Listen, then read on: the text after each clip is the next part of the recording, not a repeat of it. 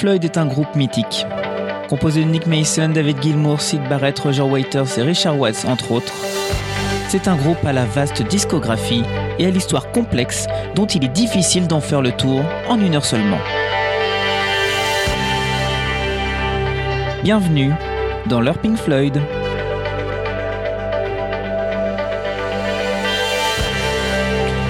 Dans cette émission, on viendra ensemble à chaque fois pendant presque 60 minutes et de manière chronologique sur les sorties du groupe, les tournées, les enregistrements, les passages télé, les projets solo des membres et les relations parfois tumultueuses entre les membres de ce groupe.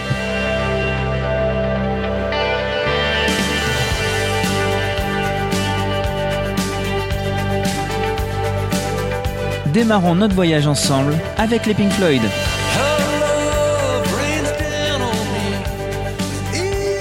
Cette semaine, si vous le voulez bien, parlons du tout premier album du groupe The Piper at the Gate of Dawn. Premier album du groupe, Dome The Piper at the Gate of Dawn est sorti le 5 août 1967 sur le label Columbia Records et a été produit par Norman Smith. Le titre de l'album, qui signifie en français Le joueur de pipeau aux portes de l'aube, est une référence au titre du chapitre 7 du livre Le vent dans les saules de Kenneth Graham. Le disque est largement dominé par l'influence de Sid Barrett, dont les compositions évoquent l'espace, Astronomy Domain, Interstellar Overdrive entre autres, ou les contes de fées tels les titres Matilda Mother, The Gnome. L'album est enregistré dans le studio numéro 3 d'Abbey Road, pendant que dans le studio numéro 2, pardon, en même temps, en face, les Beatles enregistrent leur album Sgt Pepper's Lonely Heart Club Band. Première piste, Astronomy Domain. Down, the sound resounds around the icy waters underground.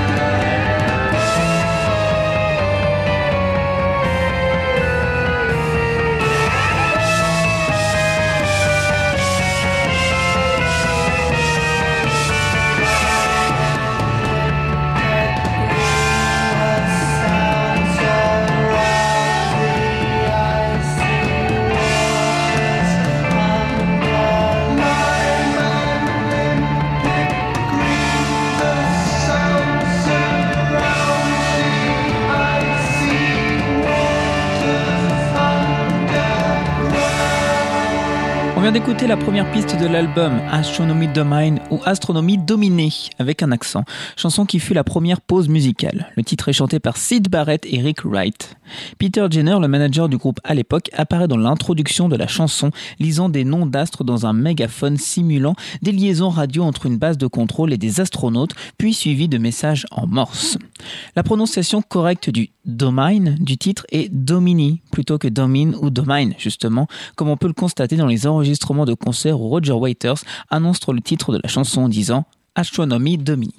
C'est une chanson plutôt populaire régulièrement jouée en concert. Elle est la première du disque live de l'album Omagoma sorti en 69 dont on parlera plus tard dans un nouvel épisode de leur Pink Floyd avec au chant David Gilmour, le remplaçant de Barrett, mais ça aussi on en parlera plus tard. il est aussi accompagné de Rick White. La durée dans cette version live est de 8 minutes 29, la chanson ayant été rallongée par la répétition du premier couplet et la grève d'un solo très doux, Dog au milieu, qui monte en crescendo graduellement jusqu'au dernier couplet.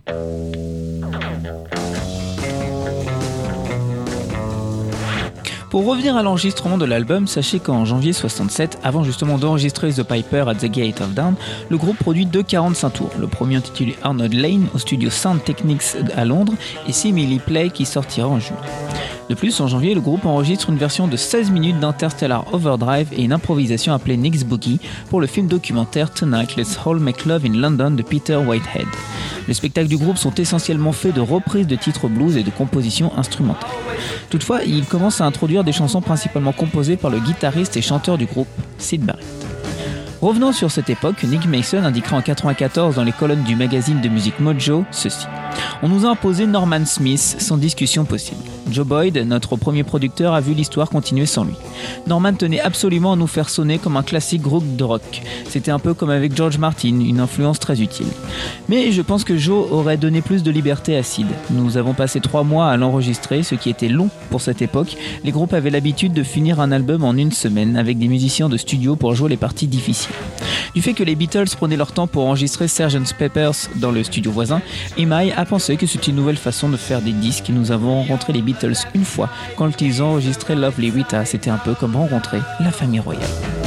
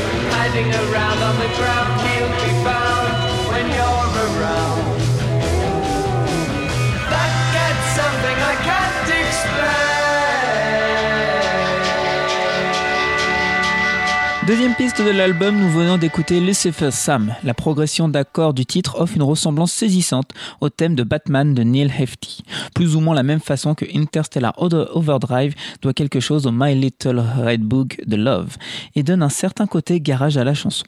Elle ne semble pas très différente que ce que les Who pouvaient avoir fait à la même époque, et il convient de noter que Lucifer Sam est l'une des chansons les plus reprises des Pink Floyd par les autres groupes. La chanson, elle, parle d'un chat, c'est pourquoi certains sons de l'ordre de Rick Wright ressemblent à des miaulements. La petite amie de l'époque de Sid Barrett, Jenny Spears, est mentionnée dans la chanson sous le nom de Jennifer Gentle. La piste 3 de cet album est Matilda Mother, écrite par Sid Barrett. Une perspective surréaliste, la chanson est essentiellement un conte de fées qui est lu à un enfant par sa mère. Elle est considérée comme l'une des premières chansons de Sid Barrett composée à la guitare acoustique dès 63 à Cambridge. Dans sa première version, certains couplets étaient directement tirés de poèmes issus des Cautionary Tales for Children, un recueil de textes parodiques écrit avec Hilaire Belloc pour mettre en garde les enfants dissipés contre les dangers de leur propre bêtise. Première chanson enregistrée pour l'album Matilda Mother a nécessité 6 prises, puis le mixage final a été réalisé en juin, ainsi que l'ajout de la coda à la demande des ingénieurs du son Norman Smith et Peter Brown. Cependant, une fois la chanson enregistrée, il a fallu écrire de nouvelles paroles en raison des droits d'auteur avec les ayants droit de Belloc. Par conséquent, la piste de base est mixée sans la voix sur la piste de droite en mono, tandis que le chant est doublé sur les autres pistes, et un montage pas très bien réussi, je l'avoue, est effectué entre le pont instrumental et le dernier couplet. Il existe enfin une version plus longue remixée en 2010 avec les paroles d'origine issues de l'œuvre de Belloc qui est sortie dans le coffret The Early Years que l'on écoute.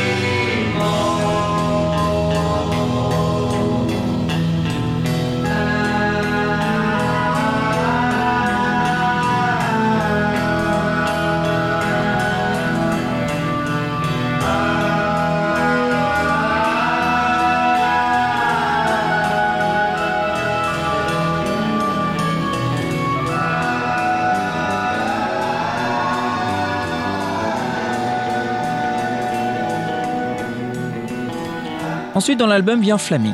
Originellement intitulée Snowing, cette chanson, composée pendant l'été 66, fut enregistrée le 16 mars 67 en une seule prise au studio Abbey Roads, puis mixée fin juin. Elle faisait partie des morceaux joués sur scène avant même l'enregistrement du premier album. Le titre, du coup finalement choisi, Flaming, peut être interprété de deux façons différentes. Issu du langage familier utilisé par les consommateurs de LSD, le terme, Flaming fait référence au processus de rémanence visuelle dû à l'hallucination. Mais ce mot apparaît aussi dans le titre du premier morceau de l'album sorti en 66, Letter During a Flaming Riviera Sunset du groupe de musique expérimentale Hey Hem Hem, dont les improvisations musicales furent une source d'inspiration pour Pink Floyd.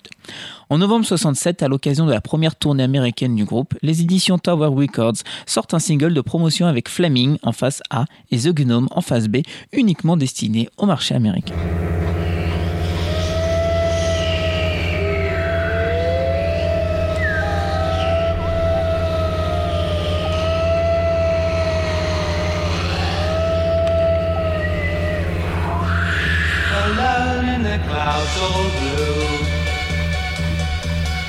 Lying on an eider down. Yippee, you can't see me, but I can you.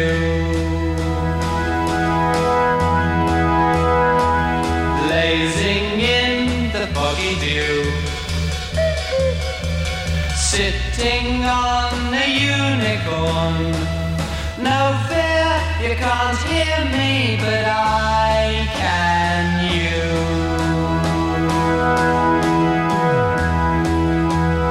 Watching buttercups come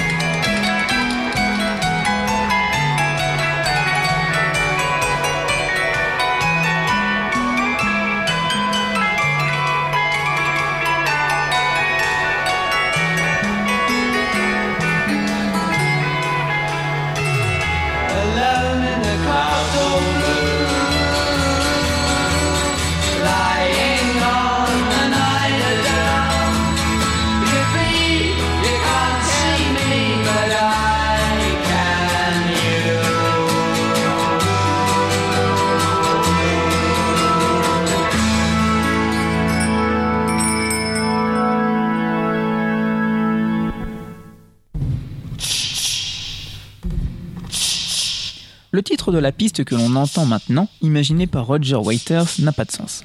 Power Talk H tient son nom du code signal de l'armée pour Talbot House, un club où les officiers et les soldats étaient écoutés. Il peut aussi signifier, si on le prononce correctement, Power Talk Age. Power Talk Age était un titre qui sonnait bien, c'est tout, a déclaré Waiters. D'après Nick Mason, les quatre membres fondateurs du groupe, à savoir Barrett, Waiters, Wright et lui-même, étaient présents au studio Abbey Road quand les Beatles enregistraient Sgt. Pepper Lonely Heart Club Band, et les effets de voix dans le titre des Floyd sont similaires à la piste Lovely Rita, et on écoute ça.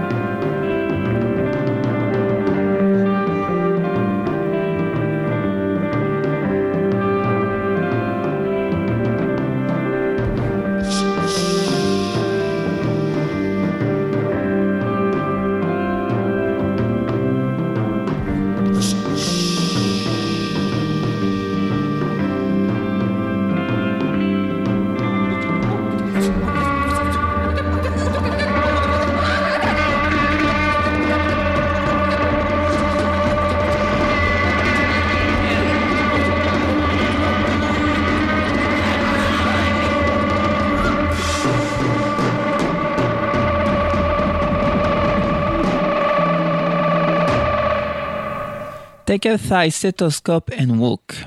C'est la première composition du baptiste du groupe Roger Waiters. Le titre de la chanson est une référence à l'évangile selon Jean avec la phrase Jesus says unto him, Rise, take up thy bed and walk.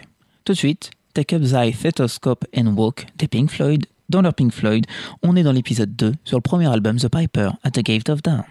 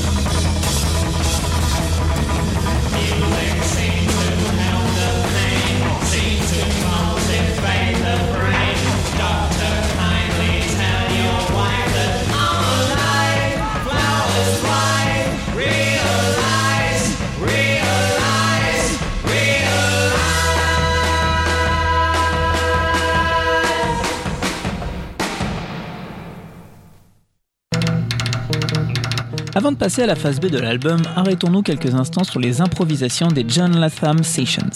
John Latham est un artiste issu du mouvement de l'art conceptuel. En 1962, il est à l'origine d'un court-métrage Speak qui fut diffusé plusieurs fois en fond lors des concerts du groupe. Un lien pour regarder ce court-métrage est d'ailleurs disponible en description du podcast de ce deuxième épisode que vous pouvez réécouter sur mon Mixcloud en tapant leur Pink Floyd dans la barre de recherche.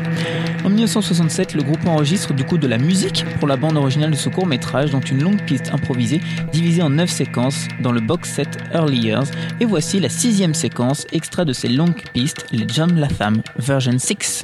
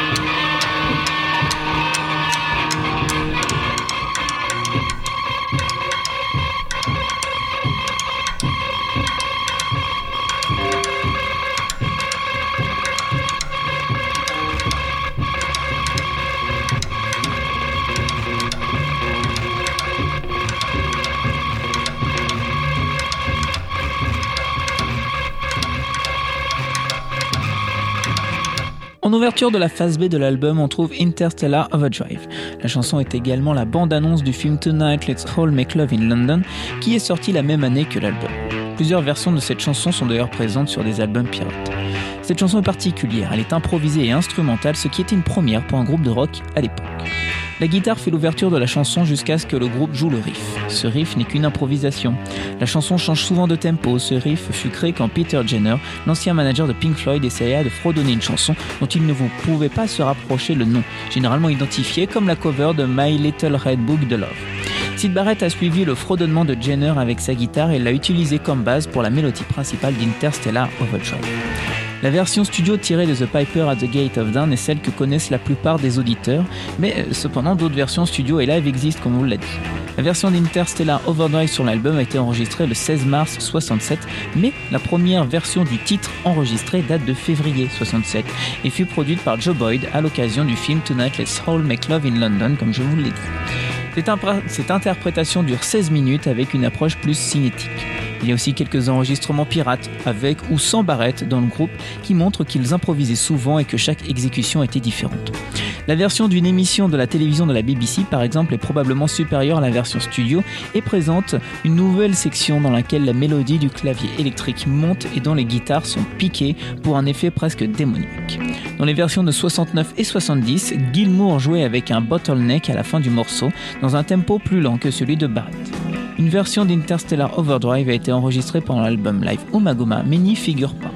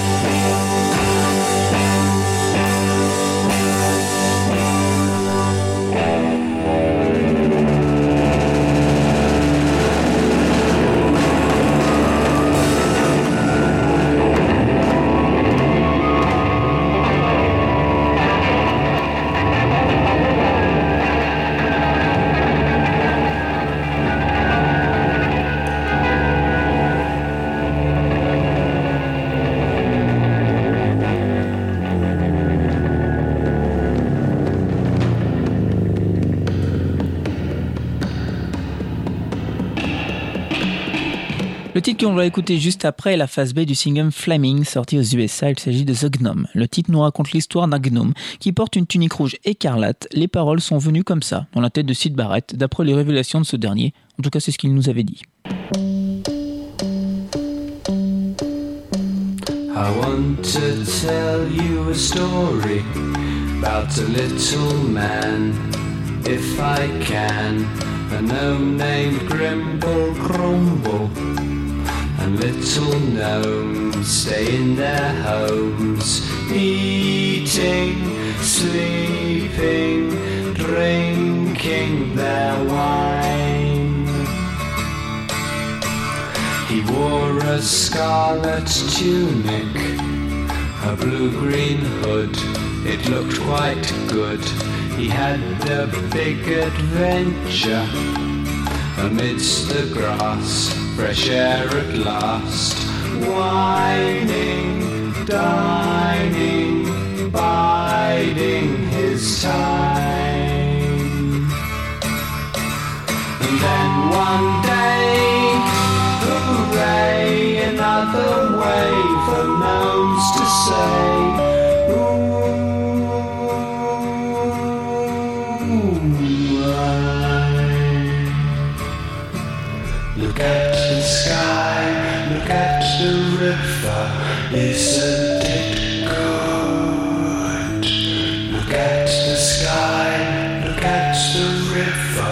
isn't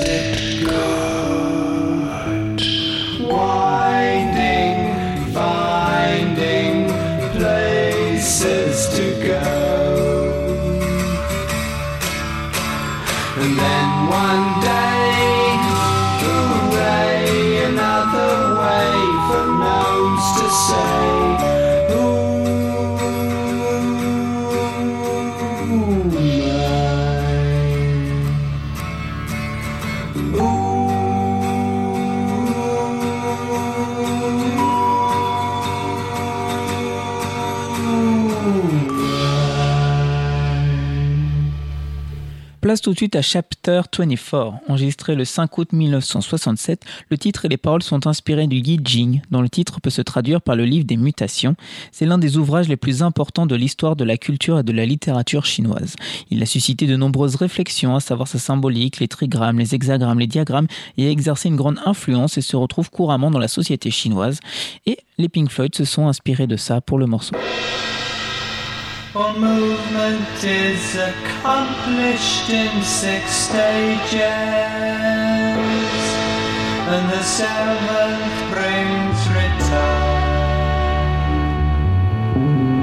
The seven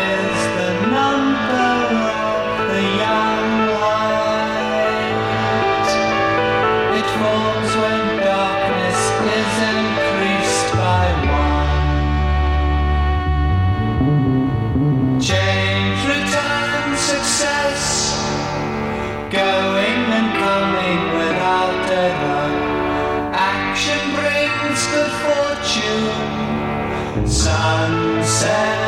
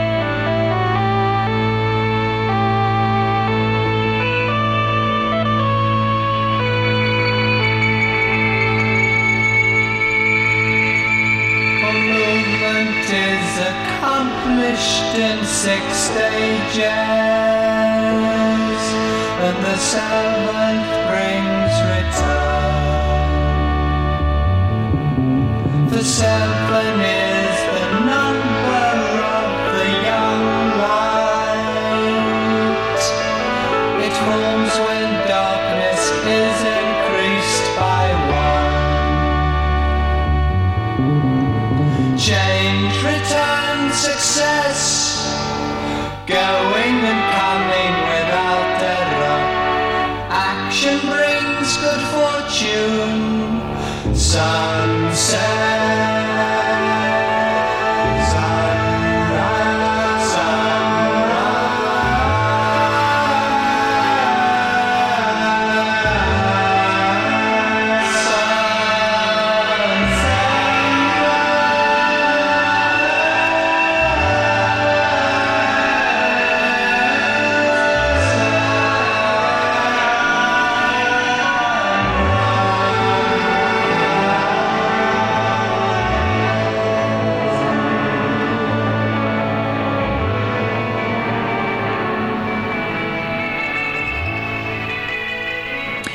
Piste de l'album, voici Bike. C'est une chanson composée par Sid Barrett à propos d'une fille et sa bicyclette. Vers la fin de la chanson, il lui offre de l'amener dans une chambre où l'on joue des chansons. La chanson est écrite par Barrett pour sa petite amie Jenny Spires. Après que Sid ait fini de chanter, il y a un temps de silence, puis l'arrivée d'un fade-in et la disparition en fade-out d'un passage de bruit mécanique et distordu ressemblant à ceux d'une roue voilée de bicyclette et faisant penser à de la musique concrète. Ces bruits, qui durent quelques secondes pour ponctuer l'album, sont faits avec un kazoo, un petit instrument artisanal très populaire chez les enfants dans les années 60 et qui sera réutilisé par les Pink Floyd un peu plus tard dans la chanson Corporal Plague de l'album Saucerful of Secrets.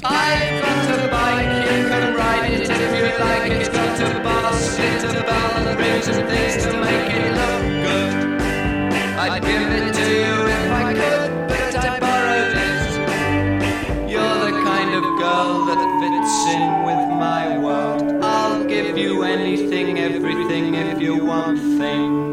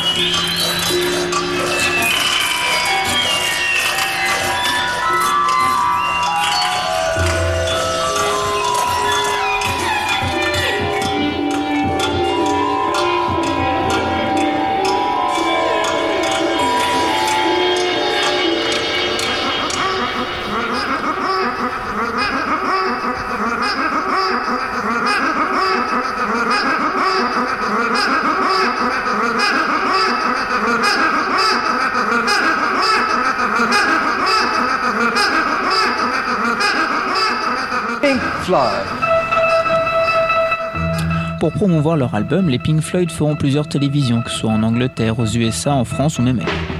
Le 24 février 68, alors que Sid Barrett est en plein déboire et n'est plus présent dans le groupe, on reviendra d'ailleurs sur cela dans un prochain épisode de leur Pink Floyd, le groupe est invité de l'émission française Bouton Rouge et vont interpréter en live Astronomy the Mini, Flaming, Set the Control for the Hearts of the Sun et Let There Be More Light. Cette liste divisée entre des titres de The Piper et A Saucerful of Secret montre dans sa musique comment le groupe se cherche après le départ de Barrett. Voici le live pour conclure cette émission que vous pouvez retrouver sur le Mixcloud en tapant leur Pink Floyd dans la barre de recherche.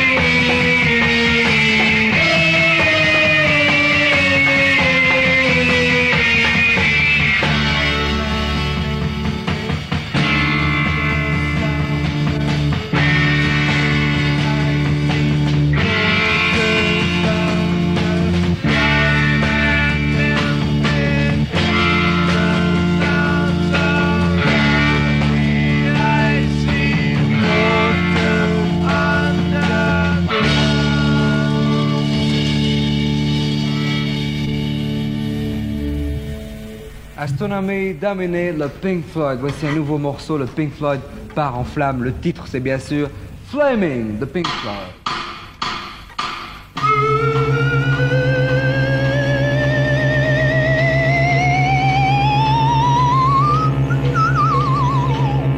alone in the clouds